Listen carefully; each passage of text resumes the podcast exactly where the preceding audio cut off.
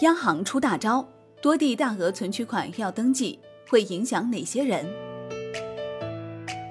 这个大招会否影响公众存取自由呢？七月一号起，河北个人存取款十万元以上就要登记了。你以为只是河北吗？No，从十月一号起，深圳个人存取款二十万元以上，浙江个人存取款三十万元以上都要登记。到底是怎么回事呢？原来啊，这是央行出的大招。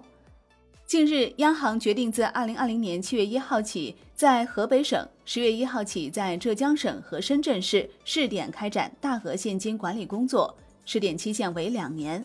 于是问题就来了：为什么要管理大额现金存取？了解存现来源和取现用途呢？你可能认为啊，现在大家都用电子支付了，谁还用现金呢？其实不然，近年来大额现金交易量继续增长，越来越多的大额现金交易集中在特定领域、特定人群、特定时期。央行二零一七年调研发现，有单次取款超过一亿元现金的情况。在如今银行卡支付、银行转账等方式十分便捷的环境下，这种情况不合常理。央行直言，我国急需加强大额现金管理，保障合理需求，抑制不合理需求。遏制利用大额现金进行违法犯罪，那为什么会选择这三个地方试点呢？主要是河北、深圳、浙江具有代表性。其中，河北打头阵，率先开始试点。原因呢是河北省银行业金融机构大额现金业务管理基础较好，所以被选中第一个开始试点。而浙江省、深圳市均为全国现金投放重点区域，浙江省一些行业大额用现情况突出。个人账户大额用现情况突出，深港之间人民币现钞跨境流动普遍。目前设定河北省、浙江省和深圳市试点对公账户管理起点为五十万元，对私账户管理起点分别为十万元、三十万元和二十万元。那为什么起点金额还有差异呢？央行表示，既要保护企业、个体工商户和社会公众合理的用现需求。又要加强对可能存在偷逃税、逃避监管和不合理占用社会资源的关键少数现金交易的监测，也就是要取得一个平衡点，要有针对性监测非常规大额用现行为，同时避免银行业金融机构工作负担过重，又对客户的整体影响较小。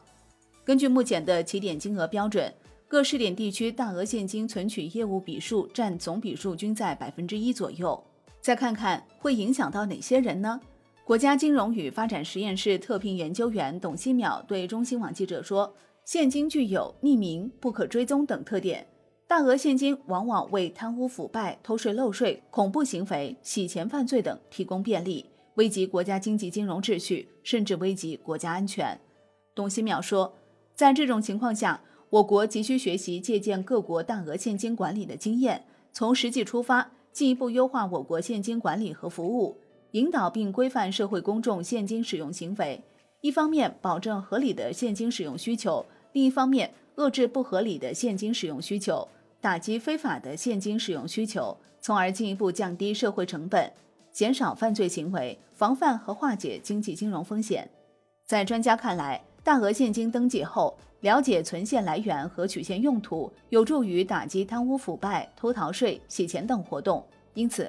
从事这些非法活动的人要怕了，那是否会影响到公众的存取自由呢？央行说了，不影响，在合法合理的前提下，公众存取款自由受到充分保护，也不会明显影响到社会公众日常经济活动。一是目前我国如现金、票据、转账、网上、移动等支付方式多且应用广，多元化支付方式能够满足绝大多数社会公众日常生产生活的需要。二是大额现金管理金额起点设置经过调研论证，高于绝大多数社会公众日常现金使用量。三是只要客户依规履行登记义务，大额存取现并不受到限制。好的，感谢收听，更多内容请下载万德股票客户端。我是林欢，财经头条，我们再会。